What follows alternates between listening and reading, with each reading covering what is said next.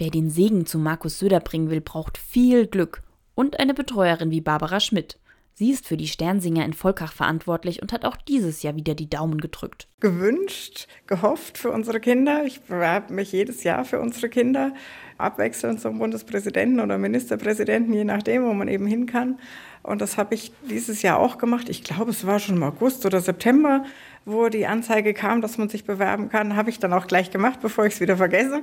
Und habe mich dann super gefreut, wie dann die Rückmeldung kam, dass wir hin dürfen einfach für unsere Kinder, weil es was Besonderes ist und einfach ihnen viel gibt. Mit nach München fahren Emil, Theresa, Simon, Emilia und Kerstin. Und für die ist das natürlich mehr als nur ein ganz normaler Sternsinger-Einsatz. Ein ähm, bisschen, aber wir haben ja schon oft Sternsinger gemacht. Ja, also erstmal ist ja normal, dass man so ein wenig aufgeregt ist. Und ja, es wird auf jeden Fall cool.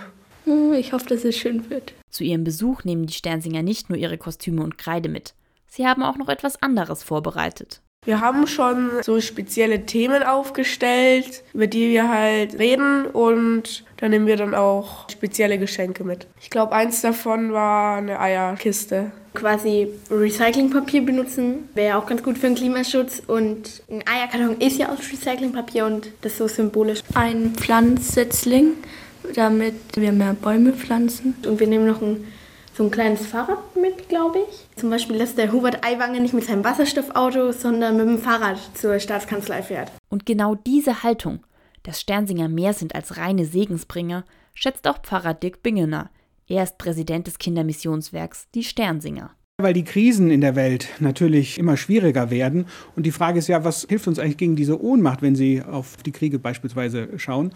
Und was uns hilft gegen die Ohnmacht ist, dass man selber etwas tun kann und dass uns das Kinder vormachen. Also aktueller kann die Aktion eigentlich äh, nicht sein.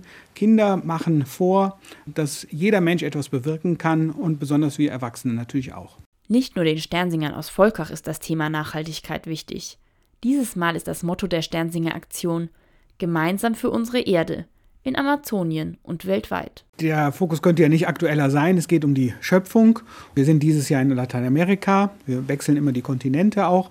Und die Schöpfung, dass Kinder verstehen, wie wertvoll Schöpfung ist und dass Kinder sich für Schöpfung einsetzen, das ist ein besonders wichtiges Thema in diesen Zeiten und deswegen äh, haben wir das Motto. Am 5. Januar geht es für Emil, Kerstin, Simon, Theresa, Emilia und die Sternsinger aus Burglauer nach München. Und weil es eben auch die Sternsinger sind, wird bis dahin noch fleißig geprobt. Wir, kommen daher aus dem Morgenland.